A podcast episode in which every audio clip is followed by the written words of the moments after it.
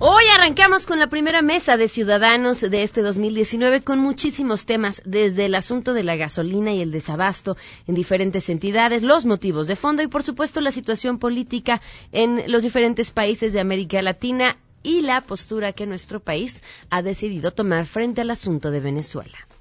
El problema de desabasto en algunas partes tiene que ver también con el cambio que se dio para trasladar combustible por pipas. Tenemos también buenas noticias. Uy, y además no saben qué buenas noticias, lo subrayo con mayúsculas. Y más, quédense así arrancamos a todo terreno.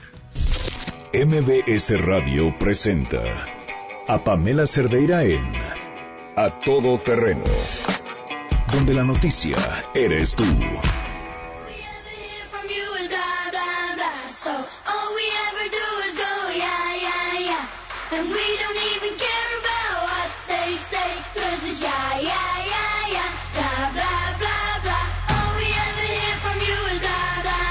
12 con 3, Janine, muy buenos días. ¿Qué vamos a escuchar hoy? Hola, Pam, buen día. Pues vamos a ponernos ya en onda a trabajar y digo, en tanto dime y direte, pues esta canción que se llama justo bla bla bla. Ok. Arrancamos con ese que nos sugieran canciones. Perfecto, arroba Janine MB para que le digan canciones para regresar a trabajar. Canciones para, así es, ponernos en onda. Para el regreso a la vida diaria, la rutina, al ajetreo, al tráfico. Qué bonita estaba la ciudad, sin tanto coche en la calle.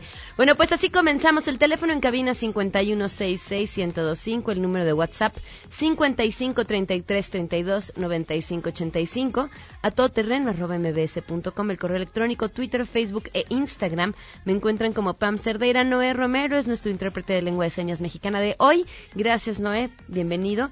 Y le agradezco enormemente a que nos acompañe vía telefónica a la maestra Dilcia García, fiscal de delitos de género en el Estado de México, gracias por acompañarnos y muy buenos días. Hola, ¿qué tal? Muy buenos días a ti y a todo tu auditor.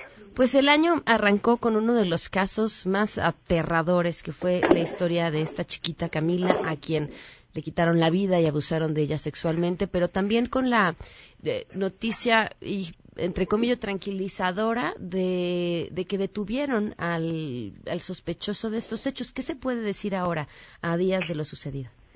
Efectivamente, como muy bien lo acabas de decir, es uno de los sucesos pues más terribles, ¿no? Que muy probablemente enfrentaremos eh, en, en, esta fiscalía general. Eh, por desgracia, eh, con fecha primero de enero, aproximadamente a las 8 de la mañana, se localiza a la pequeña Camila en el domicilio de este sujeto. Es un domicilio que no tenía mucho tiempo de haber, de haber ocupado. Eh, de inmediato se tomaron todas las providencias requeridas en el protocolo de feminicidios del Estado de México. Em, eh, los peritos, tanto en materia de criminalística como de fotografía, pues realizaron pues todo de todo lo, lo requirente dentro del levantamiento del cuerpo sin vida de esta pequeñita, inmediatamente la, la policía de investigación, tanto la de feminicidios como la de la regional de Valle de Chalco, eh, inmediatamente hicieron toda la labor de campo correspondiente.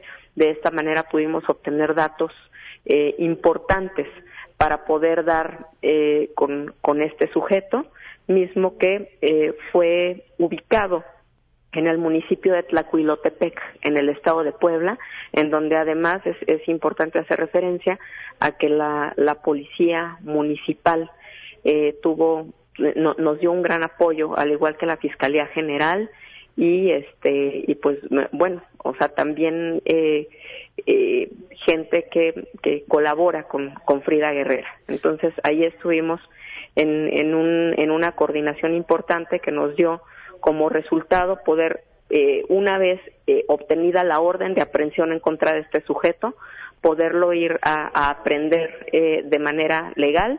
Ese mismo día que lo que se aprendió, lo, lo regresamos lo regresamos al Estado de México, se calificó de legal su detención y en este momento se está llevando a cabo la audiencia de vinculación a proceso.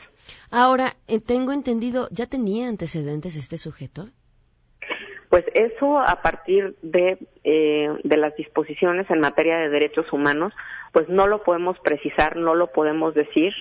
Eh, si, sin embargo, lo que sí te puedo decir es que esto que hizo lo va a pagar, no se va a quedar en la impunidad y esa justicia que nosotros le podemos proporcionar a los papás, se la vamos a dar sin duda. La Fiscalía de Feminicidios ha sido muy diligente eh, en la integración de la carpeta y eh, con el Poder Judicial que también está en mucha convicción y en mucha sensibilidad respecto del tema, vamos a lograr un buen resultado. ¿Cuál es la pena que podría esperarle?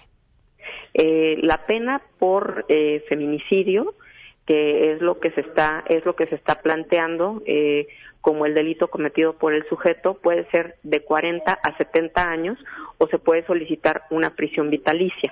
Okay. Eh, supongo que el tema de que se tratará de una menor de edad y además el abuso sexual eh, funcionan aquí como agravantes. Por supuesto. O sea, de alguna manera, vaya, en, en, sí el feminicidio ya es un tipo penal agravado por naturaleza. Okay. Sí, es, es la muerte violenta de una mujer por el hecho de serlo, ¿no? Evidentemente la edad de la nena, todo un, un, un contexto eh, en el cual se desarrolla todo este evento tan terrible, sin duda son criterios que el Poder Judicial utiliza para poder, eh, para poder generar la, eh, la sanción, eh, la sanción que, que en su momento le va a corresponder a este, a este sujeto.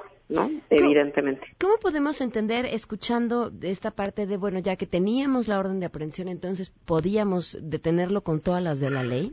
Desde la ciudadanía, lo que este proceso implica, porque en muchas ocasiones el gran problema que vemos es que esta parte legal les otorga pues un campo de tiempo a muchos delincuentes para salir corriendo y volver eh, su, Claro. su- encontrarlos prácticamente imposible.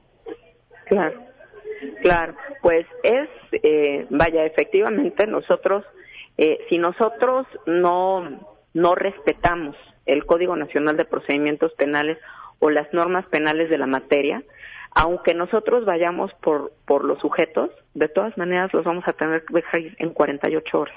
¿sí? Entonces, sí es, es como muy importante que la, que pues que la, eh, la población tenga conocimiento de este tipo de situaciones. No obstante lo anterior, eh, dentro de la Fiscalía General de Justicia del Estado de México, la Secretaría de Seguridad y, las otras fuerzas del orden, eh, contamos vaya, con, con ciertas estrategias para poder ir midiendo que mientras se puede ir dando el resultado jurídico penal, este, que nos va a hacer formal eh, un- una, una detención, nosotros eso no significa que no podemos ir buscando en donde pudi- pues, está la posible ubicación de una persona, ¿no? ¿Cómo? Pero ah, sí.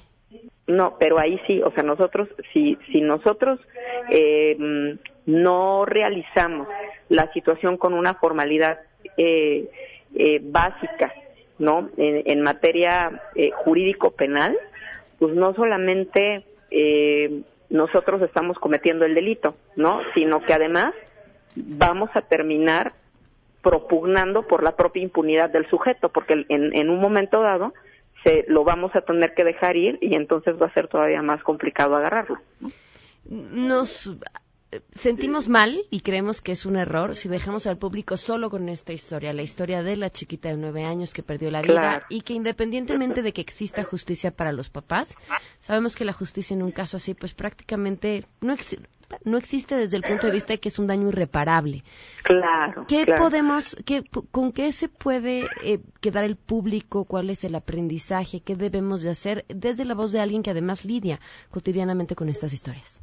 Sí, efectivamente, y yo estoy de acuerdo contigo, o sea, desde luego la justicia perfecta es que Camila estuviera en su casa con sus papás. ¿no? Sí, la, la justicia que nosotros les podemos dar como institución, claro que se las vamos a dar, ¿no? Este es es un compromiso que se tiene desde la Fiscalía General de Justicia del Estado de México. Eh, lo que lo que yo conmino, ¿no? Con, con mucho afecto y, y- y con mucha vehemencia al público en general es que colabore con nosotros, ¿no? Que, que, que nos dé esa oportunidad de, de ganarnos su confianza y que cuando sepan, cuando tengan la, la, la idea de que puede estar existiendo una situación eh, de delito en su contexto, que inmediatamente lo denuncien, que vayan con nosotros, eh, que vayan con las autoridades y, que, y que nos den esa oportunidad de hacer esa justicia y de prever también, de prevenir situaciones más graves en, en el Estado de México. Pues muchas gracias por habernos tomado la llamada y espero podamos continuar la comunicación sobre estos temas que tanto importan al público, a la sociedad, a nosotros. Claro, con todo el gusto del mundo, siempre aquí a sus órdenes. Muchas gracias, muy buenas tardes. Gracias. La maestra Dilcia García, fiscal de delitos de género del Estado de México. Bueno, en otros temas, la pregunta del día, ¿qué opinan de que México no haya firmado el exhorto del Grupo de Lima para evitar la reelección de Maduro? Queremos conocer tu opinión a todo terreno. ¿Qué opinas que México no haya firmado el exhorto del Grupo de Lima para evitar que el presidente Maduro se relija? Correcta la decisión. No tenemos por qué entrometernos en la situación de Venezuela, que ciertamente todo parece indicar que es terrible. Pero, ¿acaso nosotros estamos en un lecho de rosas? ¿Por qué no pensamos en el injusto trato que damos a los migrantes, en el huachicoleo, en la corrupción a todos los niveles? Arreglemos la casa primero y luego vayamos a tratar de resolver problemas que en realidad no nos competen. Creo que fue una decisión correcta.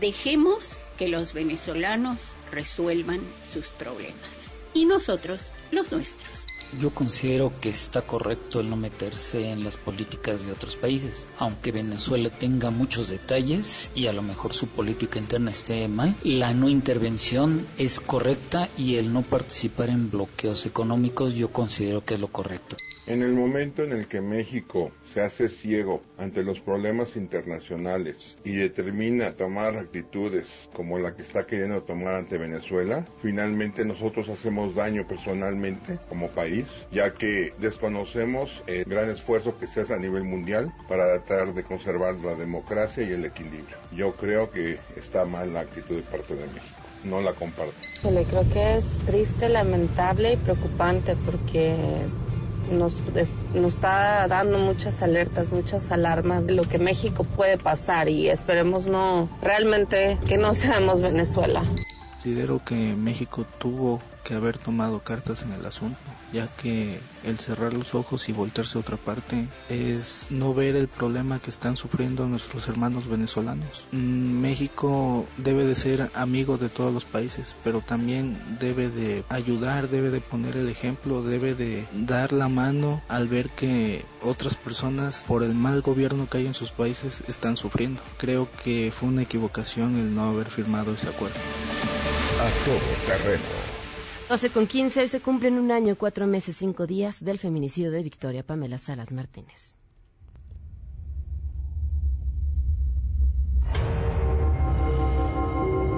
Y la secretaria dijo que no, que efectivamente ese papel no, no se había levantado. Una denuncia ese día y que ella estuvo de guardia y que le dijeron los policiales, bueno, entonces, ¿por qué aparece tu nombre acá?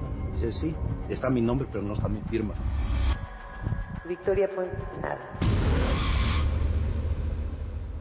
Hace un año, cuatro meses, cinco días y este caso sigue sin justicia y por supuesto seguiremos contando. Vamos con la información. Saluda a mi compañera Rocío Méndez.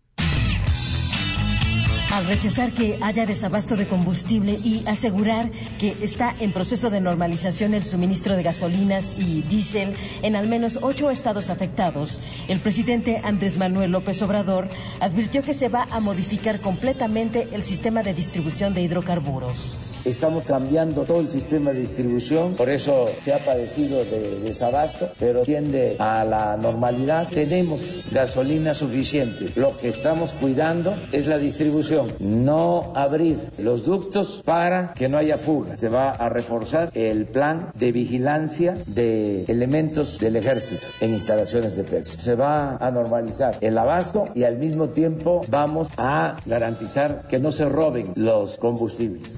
Informó Rocío Méndez. Gracias. En el marco de la reunión de embajadores y cónsules aquí en México, el canciller Marcelo Ebrard llama a los representantes de México en el exterior a trabajar con entusiasmo y dignidad de cara a los retos que enfrenta nuestro país en materia de política exterior. Al ofrecer su mensaje en la sede de Relaciones Exteriores, Ebrard dijo que se va a rediseñar la política exterior teniendo como principios la defensa y el respeto a los derechos humanos y también a los derechos democráticos. Afirmó que México ha recuperado la confianza en sí mismo y dijo que México ahora es un país que ve al mundo de manera distinta. bueno, comentar que ante el cuerpo diplomático mexicano dejó muy en claro que nuestro país va a respetar su principio de no intervención, pero sin ser pasivos ante otros países. Defendemos el principio de no intervención, solución pacífica de los conflictos, cooperación para el desarrollo, es lo que manda nuestra Constitución, pero no intervención no significa pasividad, pero sí significa respeto a los países. La información que tenemos. Gracias. Más de 10.000 policías se encuentran desplegados en diferentes zonas de la capital como parte del operativo de seguridad regreso a clases 2019. La Secretaría de Seguridad Ciudadana informó que el estado de fuerza está conformado por elementos de la policía de proximidad, tránsito y agrupamientos. La primera etapa del dispositivo va de las 5 de la mañana a las 10 horas, lo cual garantiza el traslado y acceso al turno matutino y lo mismo se llevará a cabo a partir de las 13 horas en el turno vespertino.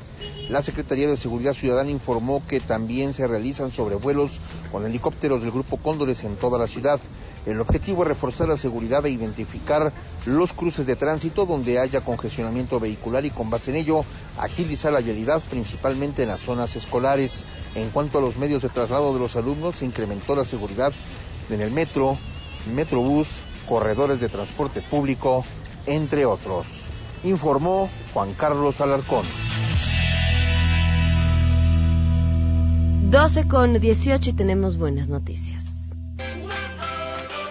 Ernestina Álvarez, portadora de buenas noticias. Te escuchamos, Ernestina. Buenos días. Buenos días, Pamela. ¿Cómo estás? A ti, al auditorio. El gobierno de la Ciudad de México prevé que en el ciclo escolar 2019-2020 queden reparadas todas las escuelas afectadas por el sismo del 19 de septiembre de 2017.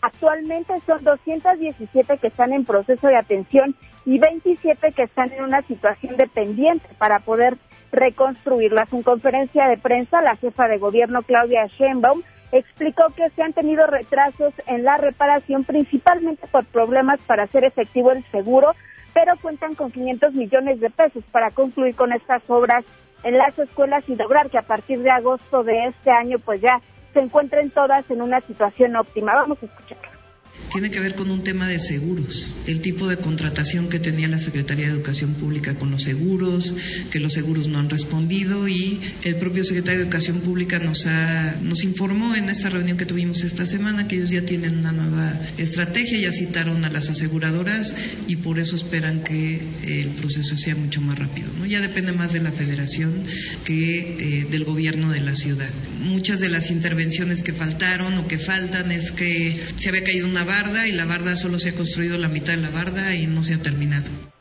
La jefa de gobierno también detalló que pues esta semana va a iniciar el lunes por la educación y ella va a dar clases en el turno vespertino de una secundaria. Esto lo va a hacer este lunes, aunque indicó que pues no invitar a los medios de comunicación para que no vayan a causar aglomeraciones a esta secundaria. Por último, informó que también esta semana va a iniciar un programa de mejoramiento de escuelas en donde van a destinar de 50 a 180 180 mil pesos por plantel y va a consistir en reparaciones menores que puedan realizar a través de los comités de padres de familia, quienes van a ser los encargados de ejecutar estos recursos en conjunto con las autoridades de esos planteles.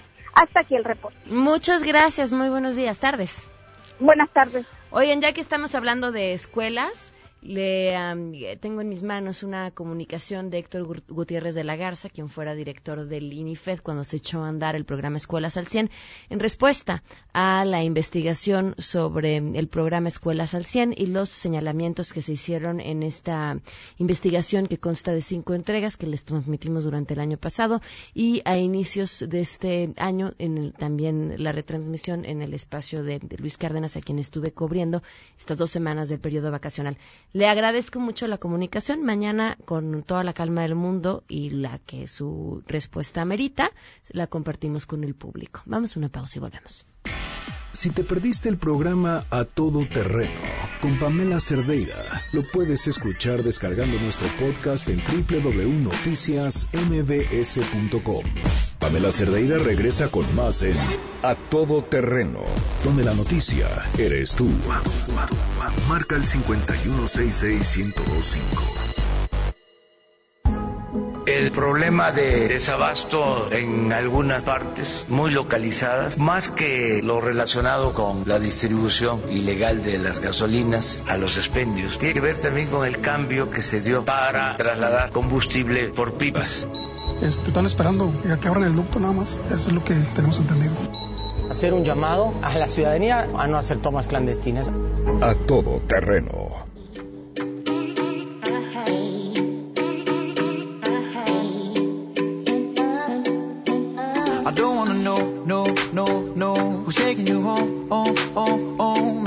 so, so, so, so. The way I used to love you, no, I don't wanna know, no, no, no. 12 con 24, ya estamos en la primera mesa ciudadana de este mes. Jaina Pereira, ¿cómo estás? Bienvenida, gracias por acompañarnos. José Antonio Newman, ¿cómo estás? Bienvenido. Bien, gracias, Pamela. Armando Santa Cruz, bienvenido, ¿cómo Hola, estás? Pamela, ¿cómo estás? Y Juan Francisco Torres Landa, ¿cómo estás? Muy bien, Pamela. Todos cargaron gasolina, bien, por si iban a salir. Por demás, supuesto, todo. fue fácil de encontrarlo. no, yo, yo, vengo de Guanajuato y ahí no hay gasolina. ¿Cómo te fue? ¿Eh? No, ¿Cómo fuera, estuvo? fuera de Guasa, de hecho, tenemos este, personas que están varadas, no, pu no pueden salir de, de León, este, porque literalmente las colas ayer la cuantificaban, eran tres kilómetros de cola, entonces no, no pueden salir de, del estado. Pues podemos arrancar por ahí, ¿les parece? Arrancamos. Eh, a ver, la estrategia contra el robo de hidrocarburos era, yo creo que una necesidad, eh, un tema importantísimo. Las cifras que dio el presidente cuando anunció la estrategia eran para irse de espaldas, eh, cuantificando la cantidad de dinero que se iba en hidrocarburos robados y los negocios que hay detrás, porque además hay negocios, este, entre comillaría, lícitos que están vendiendo los hidrocarburos robados a todos. ¿no? ¿Qué, ¿Qué decir sobre esto? Pues, Armando, por favor. Bueno, el, el, mira, yo, yo, a mí lo que me preocupa es la concepción integral de la estrategia, ¿no? Uh -huh. Este, México, y esto es bien sabido desde hace mucho tiempo, tiene una capacidad instalada para inventariar gasolina bajísima. Son unos cuantos días. Entonces, cualquier cosa que vaya a, poner en riesgo la logística, la tienes que prever como eh, algo que va a generar desabasto si no tienes un plan B de almacenamiento adicional o buques en los puertos listos con gasolina o lo que tú quieras. A mí me da la impresión de que aquí hubo una combinación de factores. Primero, tuvimos una situación de gente que probablemente no tenía el conocimiento pleno de cómo funciona esto, ¿no? Ese es uno de los riesgos que representa el perder gente experta dentro del sector público, ¿no? Segundo, y me preocupa mucho es que estén hablando tanto de pipas, porque una de las razones por las que este país tiene tan pocos ductos es porque durante años hubo un cártel de las pipas, muchos de ellos, por cierto, propiedad del sindicato, que impedían que se construyeran ductos porque el negocio era transportar el combustible. Entonces, yo creo que hay que tener mucho cuidado porque en todos los países del mundo la lógica dicta que te muevas por ducto, no por pipa. La pipa es, es un pequeño extra, ¿no? Y por otra parte, a mí también me sorprende que haya la necesidad esta de cerrar ductos y demás cuando tú vas por la carretera a Puebla y ves las colas, las colas de camiones en los sitios de Huachicol esperando para cargar. O sea, no necesitábamos haber traído a la CIA ni tampoco a la KGB o a alguien así de, inteligencia intergaláctica para saber dónde estaban los problemas. ¿no? Los problemas todo el mundo lo sabe, en los pueblos la gente lo sabe, hay pueblos ya 100% huachicoleros. Entonces yo creo que habría que haber empezado por ahí. Este, ¿Cómo se va a regularizar? No lo sé. Yo creo que nos falta información. O sea, la verdad es que no sabemos. Por ahí había un rumor, no sea cierto, de que se pararon las importaciones de petróleo. No sé si sea correcto o no, pero si ese fuera el caso, pues eso agrava la situación, porque era lo que se procesaba para hacer gasolina. Entonces, yo creo que eh, indudablemente, A, teníamos que haberle entrado. Era, in, era inaceptable que estuvieran robando la gasolina así. B, hay que usar otro tipo de herramientas, ¿no? Incluyendo inteligencia financiera, por cierto, que está abandonada, y el SAT. Con el SAT podríamos torcer a una bola de gentes sin tener que configurarles delitos de huachicoleo, simplemente de evasión fiscal. Yo diría que uno tiene que ver con un tema de discurso ex post, y es, una vez muerto el niño, pues resulta fácil echarle la culpa al huachicoleo. La verdad es que no sabemos si esta falta de gasolina en las gasolineras se deriva efectivamente de la estrategia guachico, contra el guachicoleo o fue la forma en que encontraron para darle una explicación a la falta. Si, si efectivamente es un tema, pues ahora sí que eh, uno, uno piensa mal. ¿no? Exacto, uno piensa pensar mal es pensar bien. Exacto, uno piensa mal. Si es, es el caso, se encontraron en el discurso del guachicoleo la forma de justificar la falta de eh, combustible, pues me parece muy grave porque quiere decir que quién sabe qué están haciendo la gente que llegó a Pemex, ¿no? Si no pueden tener el abasto en una época además muy importante porque la gente se mueve en este país dadas las fechas eh, decembrinas, pues me parece peligroso, ¿no? Ahora, si sí fue el guachicoleo realmente lo que motivó que cerraran los ductos, pues también me parece muy peligroso porque es no entender el fenómeno de huachicoleo. O sea, no es nuevo para la gente de Pemex ni para el ejército saber dónde están las tomas. Las conocen y las conocemos desde hace muchos años. Ahí están, son públicas ya. O sea, no necesitaban, habría que agarrar los periódicos para darse cuenta dónde son los lugares de las tomas. Entonces, cerrar y dejar sin combustible al país o a buena parte del país por una medida que no, que desconoce la parte de la inteligencia, pues me parece muy grave. Ahora, nunca nos avisaron que el, la medida pues, que se iba a tomar iba a tener estas consecuencias, ¿no? Y dejar a la gente varada en los diferentes lugares a los que fue de visita, ¿no? Eso me parece inaceptable.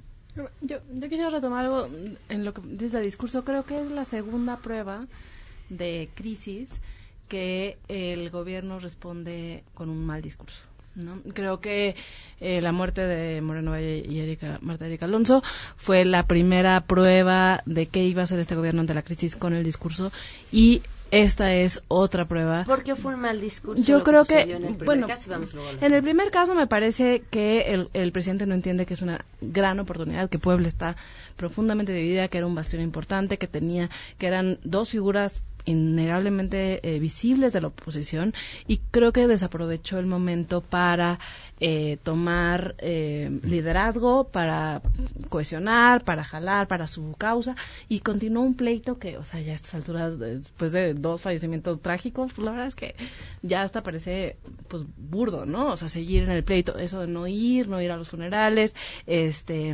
y encima culpar de eso a los neofascistas conservadores, o sea, usando palabras que yo creo que son muy peligrosas en boca del presidente.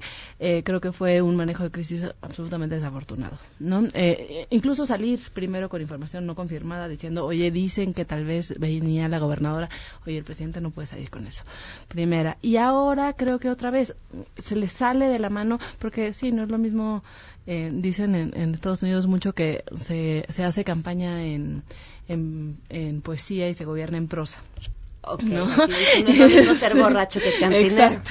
Y, y, y sí, o sea, el, el tema de, del desabasto por fin trata otra vez de agarrar, de retomar el discurso y el control sobre el discurso cuando empieza a decir que el huachicoleo era una farsa. No, ya después de toda la crisis, no sé qué, entonces otra vez tiene que inventarse un enemigo visible, claro, contra el cual irse, que no sea el gobierno que no está pudiendo abastecer las gasolineras, sino ese gobierno corrupto que yo no sé cuánto le va a durar, ¿no? O sea, yo no sé hasta cuándo va a poder seguir extendiendo a errores del pasado que sigan fallando en esta administración, cosas que son, pues, suministro de gasolina creo que es básico y lo mismo, ¿no? O sea, creo que este gobierno está teniendo un problema de diagnóstico, de estrategia y sobre todo de temple. ¿No? de operación. Eh, de operación, o sea, se, se van como el borras, ¿no? Y entonces no, no piensan, no, parece que no hay un diseño claro de dónde está, cómo atacar, cuáles son las posibles repercusiones, sino como una cosa muy, decíamos antes de entrar, como una visión como muy gráfica de la política pública, ¿no? un poco como lo que hacía Trump es, oye, la migración ilegal es un problema, ok, listo, ¿qué pasa? Pues la frontera es porosa, ah, muy bien, pues pones un muro, ¿no? o sea, aquí igual, ¿no? Y se burlaban, oye, pues entonces ya no, ya no queremos asaltos en bancos, pues que cierren las, los, cierren los, bancos. ¿no? O sea, y un poco es así, ¿no? Que no queremos que haya robo de combustibles, ah, bueno, pusieron las gasolineras, híjole. ¿No? Entonces yo creo que en la medida en que vayan aprendiendo que que el impulso tal vez mm, resulta contraproducente. Lo mismo en el caso de, Puebla que mencionábamos, creo que el primer impulso fue, fue equivocado. Esperaría yo que, tomen pues medidas un poco mejor pensadas, mejor diseñadas. Pero yo, yo coincido que aquí lo que hay es una disasociación entre lo que es tomar decisiones y lo que es la realidad del país y la realidad de los mercados. Mm. Y algo que no puede ser es pelearte con los mercados porque imbatiblemente vas a tener vas a tener errores. O sea, la realidad va a ser mucho más potente que ese diagnóstico simplista, ¿no? Eh, en el caso del huachicoleo, además, eh, cuando, porque eso no es nuevo, y nosotros hemos hablado, por ejemplo, con ingenieros de Pemex, que nos dicen, oye, tú no puedes hacer una perforación en un ducto si no sabes el momento en que hay un mantenimiento o una baja de presión, porque si no, te revienta. No, no hay forma de hacerlo. Entonces, es clarísimo que ha habido una colusión una corrupción eh, pues engendrada, ¿no? Y también hay que decirlo, no es solamente el sector público. La, cantidad de volumen que se está hablando no se puede dispensar sino en gasolinerías. Eso no, o sea, no hay duda. No hay suficientes tambitos para vender esa cantidad de combustible. Entonces aquí también eh, creo que hay, hay, mucho mucha tela de donde cortar para decir muchas cosas están mal en el país. Ahora, la forma de resolverlas no puede ser con decisiones draconianas o sin sustento metodológico y, y lógico para llegar a las reales causas y entonces encontrar una solución. Eh, creo que alguien decía en la prensa, ¿no? Que si había un robo de, de, boletos del metro, entonces hay que cerrar el metro. este, pues no, eh, evidentemente vas a generar un problema mayor si lo que haces es que le quitas la movilidad, la disponibilidad de energía al país. Y repito, solamente te tienes que dar una vuelta en Querétaro, en Guanajuato y Estados Unidos vecinos para ver exactamente lo que, lo que está sucediendo ahí. Eh, ayer, bueno, había unas personas vendiendo abiertamente gasolina a 30 pesos en las casetas.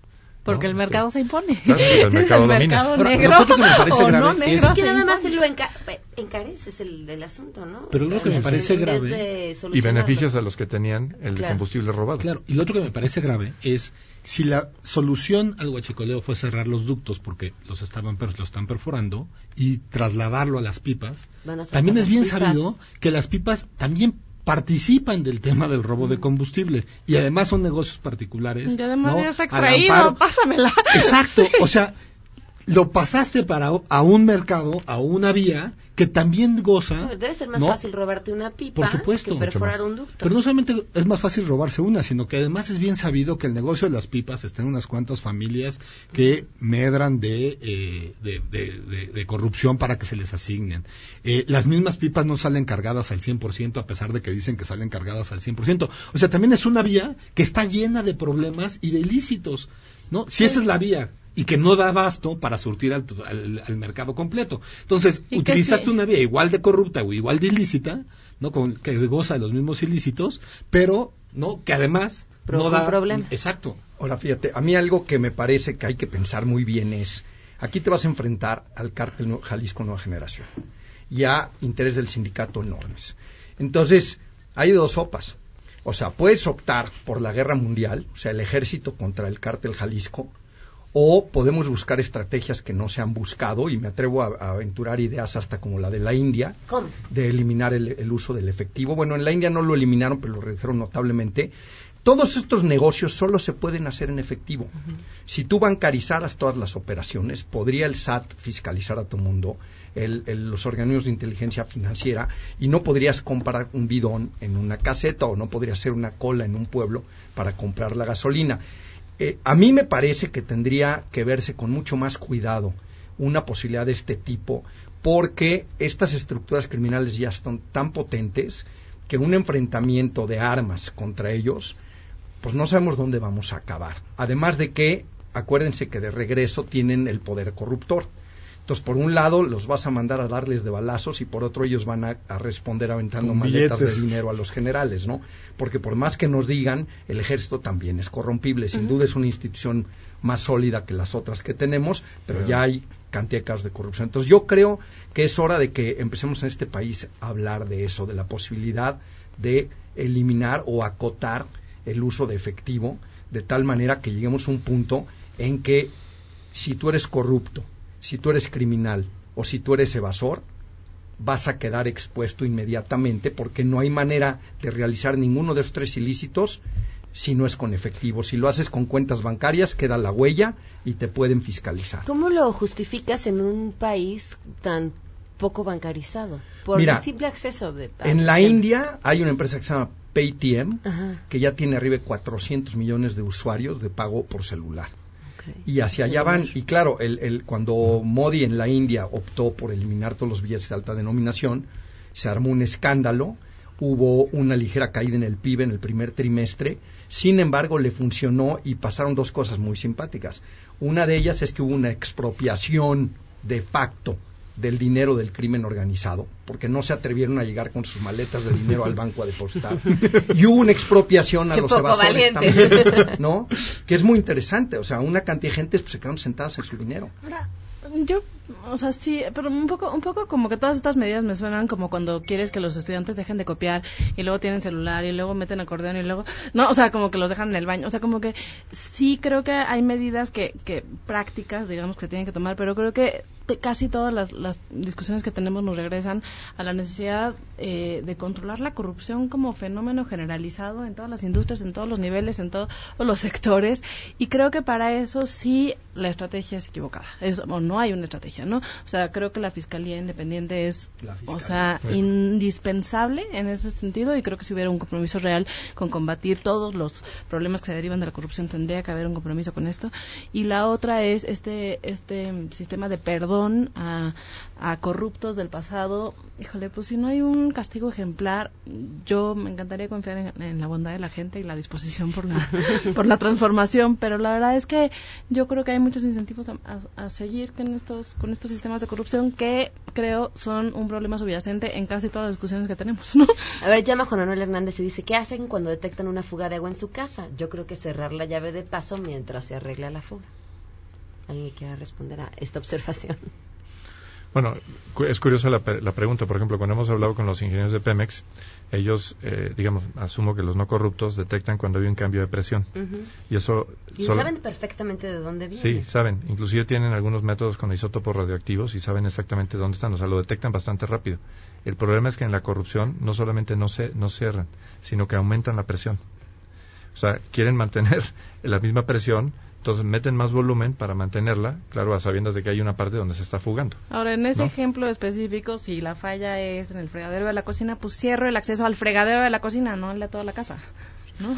O sea, si tengo detectada la fuga. Claro, y otros tomo medidas, pero empezar aviso a la familia que no va a haber agua durante determinado tiempo, llamo al plomero y no me espero a cerrar, pasarme una semana y después tener los platos sucios. Exacto, después llamar al plomero, ¿no? O sea, hay todas unas medidas que efectivamente, que pues sí, obligan a tomar medidas, ¿no? A cerrar algunas partes, pero pues hay que controlar las partes que se cierran, hay que informar, ¿no?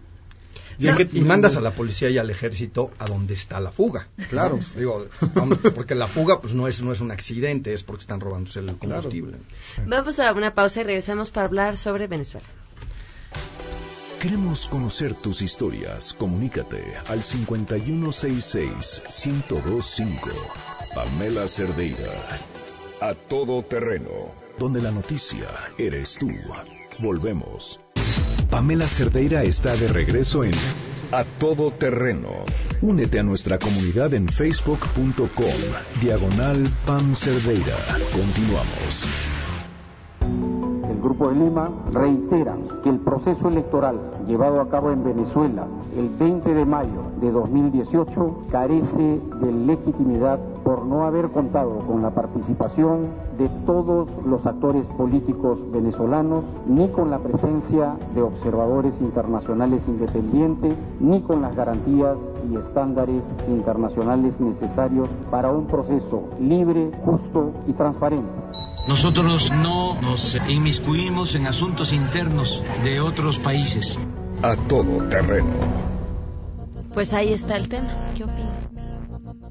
A mí me parece que, que no, no, no es un tema de meterse o no meterse con otros países. Yo, creo que hay una tragedia descomunal, una eh, pues eh, rompimiento absoluto con cualquier noción de respeto a derechos humanos, que no existe un régimen ni remotamente cercano a algo que pudiera ser, digamos, simplemente entendido como una decisión pura del electorado venezolano sino lo que hay es eh, un lugar en el que ya no hay ningún tipo de noción de Estado de Derecho, de, sobre, de posible sobrevivencia, inclusive. Digo, nosotros tenemos ejemplos directitos de clientes o inclusive eh, gente cercana, digamos, al lugar de trabajo, donde nos platican que efectivamente, pues todo esto es absolutamente eh, un sistema donde ya no hay comida, no hay medicinas, no hay atención de ninguna especie, la fuga masiva de personas a Colombia y otra serie de, lugares, ¿no? Eh, entonces, el, el, pretender hacer ojos ciegos eh, y, marginarnos de algo como es eso, me parece que sí es un error. O sea, yo entiendo la parte de respetar procesos eh, externos, pero, pero marginarnos de una situación en la cual hay una violación sistemática de derechos humanos no, es algo que el país deba de estar eh, simplemente no, no, opinando al respecto. Ahora, en términos reales, es la frase del año, eh, ¿qué, ¿qué, tanta diferencia hace que México se adhiera a esta postura o que no? bajo el, tomando en cuenta que la postura de México es no porque mantenemos el canal diplomático abierto y entonces quizás sí podemos ayudar a solucionar esto. Fíjate que yo, para no variar, voy a jalar algo para mi molino.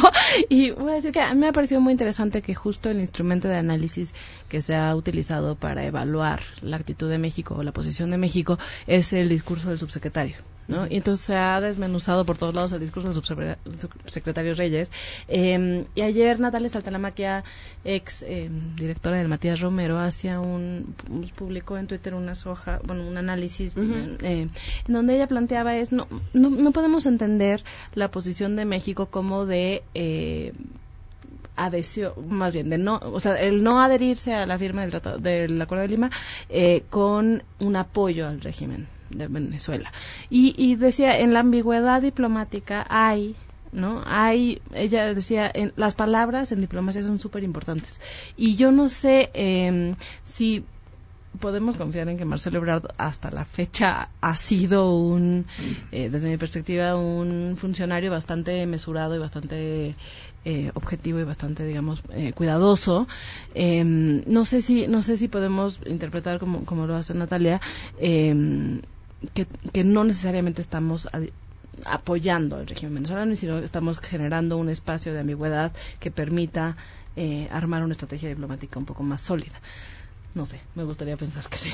habría que para eso eh, conceder que México tiene interés en generar una estrategia diplomática sobre un tema en el que desde la postura de Andrés Manuel López pues Obrador no nos metemos tiene que tener interés, o sea, no, como un poco, ¿no? O sea, los mercados se imponen, el mundo se impone, la globalización. Pero somos la segunda economía más eh, grande de la región, o sea, no, no podemos mantenernos al margen de no decir nada. Y ahora, ¿quién ha dicho eh, suscribir este acuerdo hubiera sido aliarse con Bolsonaro y Duque, etcétera.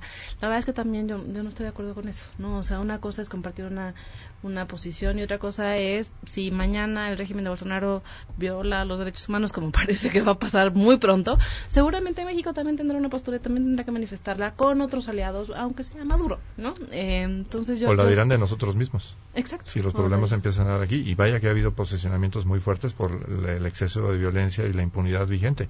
Y yo creo que a nosotros como mexicanos nos conviene que exista esa libertad de opinión y que de fuera vengan justamente quienes digan, oye, algo no está sucediendo bien en México. Creo que eso es importante. Mira, yo creo que un poco, eh, mi punto de vista es que el mundo ha cambiado, eh, el mundo se globalizó en valores, en muchos valores en materia de garantías individuales, recursos humanos, aunque todavía hay los, los estados donde no se respeta, pero tiende a haber un cierto consenso. Eh, los tribunales internacionales han ido jalando cada vez más.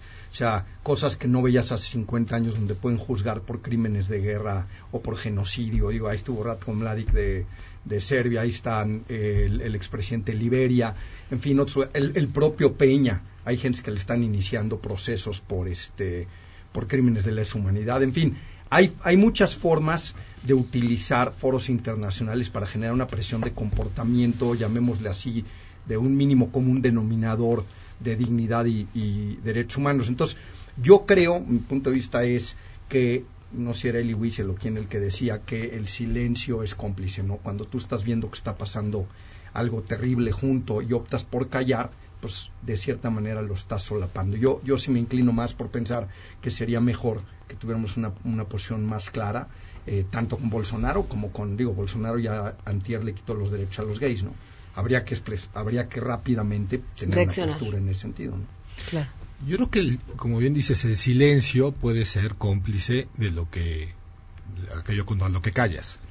Eh, siguiendo contigo, Jaina, eh, el silencio puede ser un tema diplomático si detrás de ese silencio viene algo más. Pero lo que sí nos hemos dado cuenta es que a este gobierno le ha faltado ese algo más.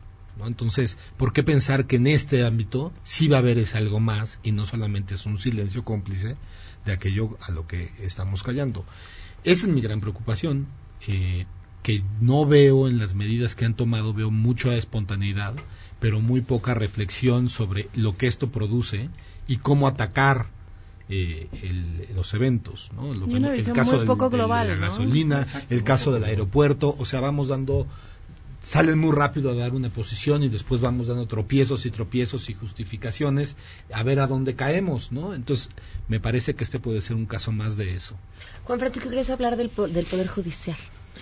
Sí, bueno, el, tema del Poder Judicial creo que frente a la concentración que ha habido en, en Poder Ejecutivo, Poder Ejecutivos locales, delegados o superdelegados, Congreso, etcétera, el tener un Poder Judicial independiente se convierte en una lista fundamental de una democracia funcional y, ya tenemos, digamos, eh, procesos de designación. Ya hubo uno, viene otro, otro eh, pues en el proceso donde va a venir otro nuevo ministro.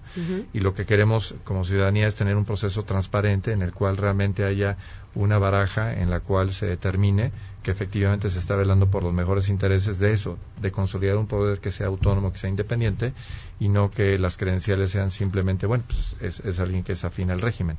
Eh, e, eso nos parece que es eh, sumamente delicado y que el proceso no solamente guardar las formas, sino que realmente los candidatos y el proceso de discusión y eventualmente el aval por parte del Senado revista eso, que hay una, una determinación que eh, apoye la independencia del Poder Judicial y no una cooptación creciente como hay que señalarlo, sí pasó ya en otros, en otros sexenios, o sea, esto no es algo nuevo.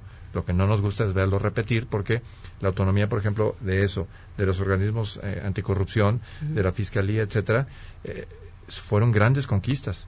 Entonces, si las empezamos a erosionar en función de traer un control absoluto, iba a decir de los pinos, ahora ya no, desde Palacio, este, es, es algo que es preocupante, ¿no?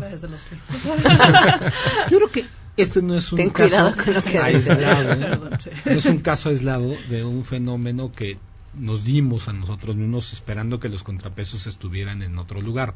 Es decir, creamos un método, un método de selección de eh, eh, personas para órganos autónomos, para otros poderes, porque no es el único el Poder Judicial, tenemos a todos los órganos autónomos, en donde involucramos al Poder Legislativo y pensamos que ahí habría el contrapeso del Ejecutivo.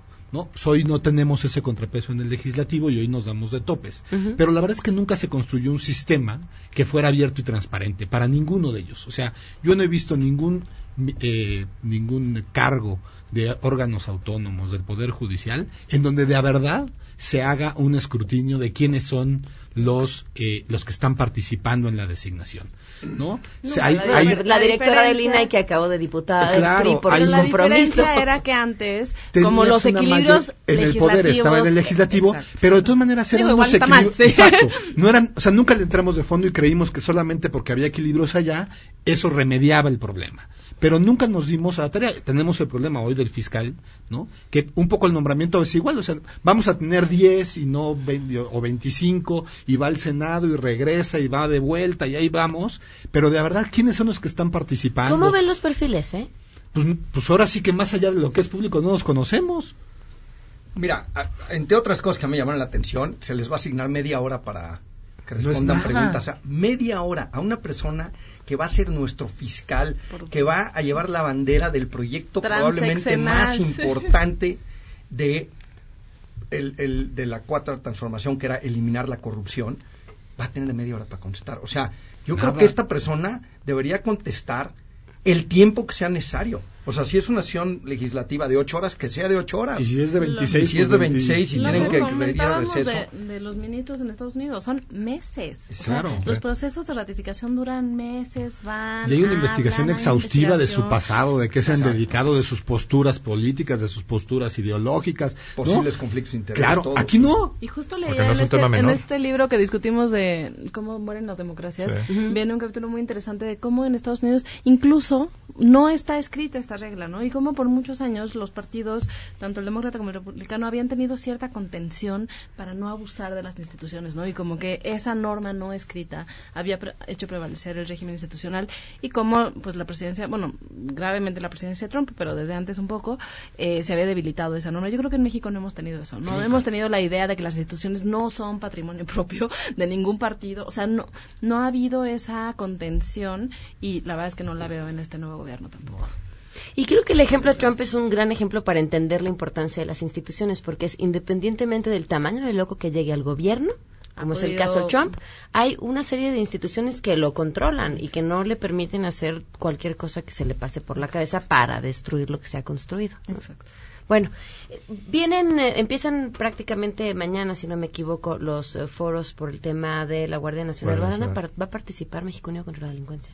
Sí, de hecho hay varios, eh, hay varias personas de México Unido y gente afín a, los colectivos de seguridad sin guerra que están justamente ya perfilados. Hoy se publicó, de hecho, un, un documento, me parece que es muy meritorio.